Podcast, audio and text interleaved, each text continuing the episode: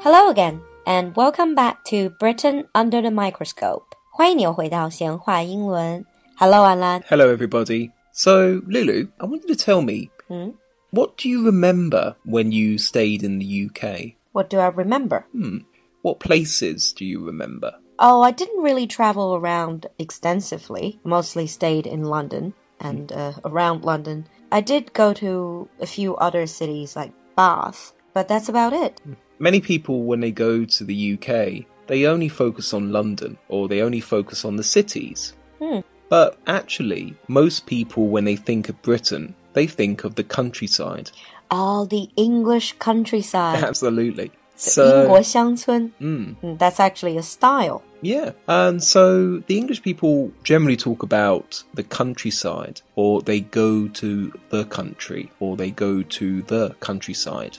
I think that's one of the things you keep hearing how English people or British people mm-hmm. are really obsessed with countryside. In Britain, you can understand uh, the countryside or the country. It's a very positive connotation. It's a very positive feeling that it ah. gives many British people. If you say a rural area, that can be positive or negative, mm. but the countryside is always positive. I think I've mentioned this in one of my episodes. Rural in Chinese would be 农村, and it focuses on farming Yeah. itself, farmers. Mm-hmm. And countryside is probably more developed, mm-hmm. and it's translated, should be translated into 乡村. Mm. It's more focusing on the beautiful landscape. So in Britain, countryside is very, very positive, and mm-hmm. rural can be positive or negative. Yeah. So many people still dream about having a place in the country. Having a place in a country, isn't that one of your dreams? Well, yeah,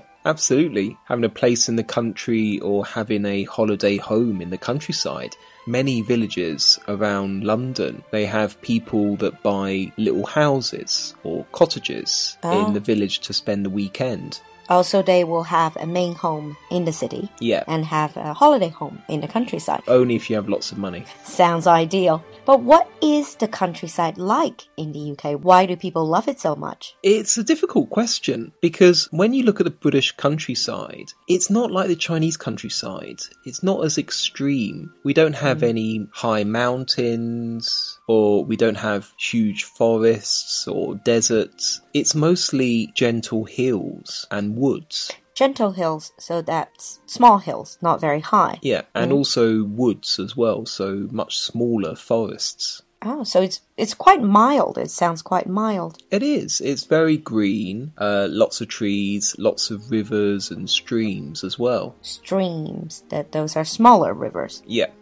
Oh, by the way, one question since we were talking about rural and countryside, are there still many farmers or farming activities in the countryside? Uh, yeah, there's still lots of farmers. Um, we don't really grow many crops. Uh, it's mostly sheep or dairy farming. If you're in the countryside, you see lots of cows, lots of sheep, some horses as well. Yeah, I remember that. I was once surrounded by lots of cows, Yeah, but they're absolutely harmless. sheep, and dairy. 有羊，还有奶牛。 Yeah, but there's not many farmers in the UK. Farms tend to be quite big and they are protected as well, lots of them by the government.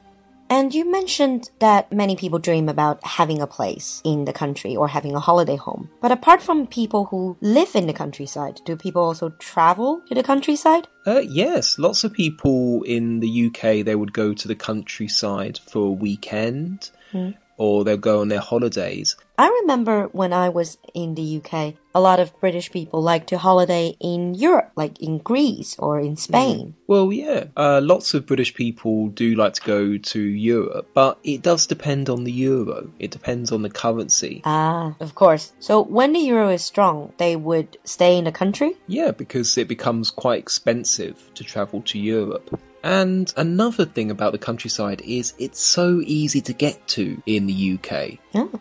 For example, where I was born in South London, it's only half an hour drive to central London and only half an hour to 45 minute drive to the countryside. To the countryside. Well, that's nice. So it's not completely isolated. No, that's because many British cities they have what we call a green belt around them. Green belt, like B E L T? Yeah. So the countryside around cities is protected so that the city can't expand too much. Oh, is it for environmental reasons? Environmental reasons and to stop cities from growing too large. So the countryside around cities, this is called green belt. Yeah, this is the green belt around the city. Ah. And also we have national parks as well, like the Peak District and the New Forest. The New Forest. Mhm. And this is part of the countryside. Yeah.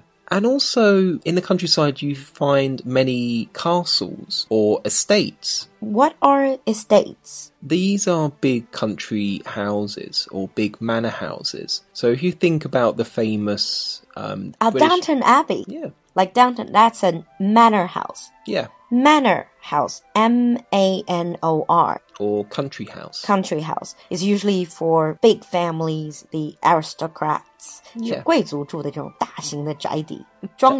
yeah. In history, they used to make their money from their estates. So they would have a townhouse for London and they'll have a big country house. Ah. By the way, that Downton Abbey house do you still have people living in it? Uh, the family still own it and they live in a small part of it, but most of it is open to the public. Oh, as a tourist destination, I would assume. Yeah, because these big country houses, nobody can really afford to live in them, just live in them. So lots of them are protected by what we call the National Trust. I bet. Just think about the electricity and the heating bill. Oh, exactly. It becomes too expensive to live there. So moving on from the countryside itself to the villages. Mhm. Do you have a lot of people living in these villages? Uh, a few people. To be honest, villages, they look very pretty. They have thatched cottages. Thatched cottage. What does that mean? Uh, a thatched cottage is a cottage with a roof of maybe straw or grass on the top. 就是像茅草顶的这种. Mm. Very traditional, very old fashioned. Very traditional, very old fashioned. And some of these cottages are over 300, 400 years old. Wow. You know, one of the things that I don't particularly like, sort of the idea of countryside living, is it's gonna be so boring. What do people do?